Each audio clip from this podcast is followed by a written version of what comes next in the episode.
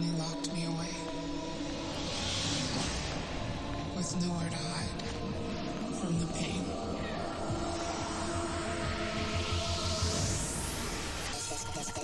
the pain.